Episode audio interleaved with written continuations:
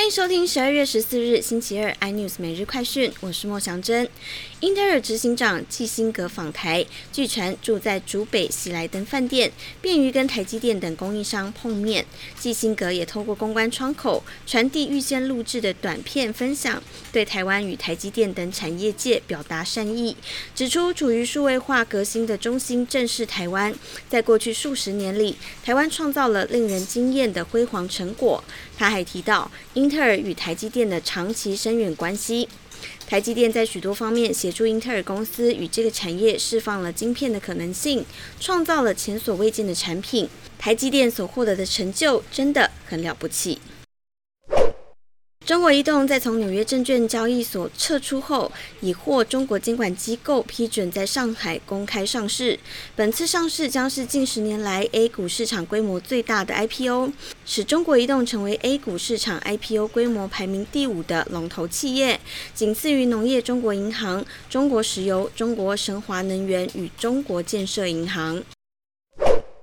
而中国今年对各产业进行监管打压，使得赴港 IPO 的企业缴出今年全亚洲最差表现。外媒数据显示，今年在募资至少一亿美元的企业中，其 IPO 价格在香港平均下跌百分之二十。相较之下，南韩 IPO 价格平均上涨百分之四十，印度则是涨百分之三十二。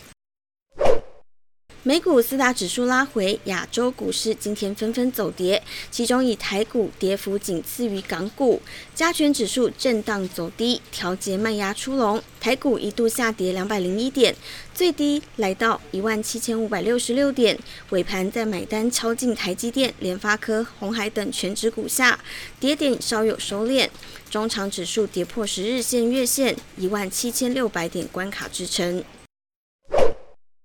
Facebook 母公司 Meta Platform 以六千万美元高价买下美国地方 Meta 金融集团的商标资产。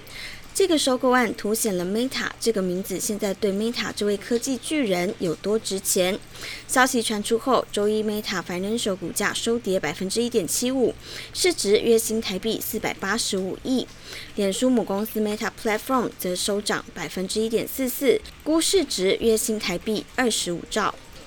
更多新闻内容，请锁定有线电视四八八八 MOD 五零四三立财经台 iNews，或上 YouTube 搜寻三立 iNews。感谢台湾最大 Podcast 公司声浪技术支持。你也可以在 Google、Apple、Spotify、KKBox 收听最新 iNews 每日快讯。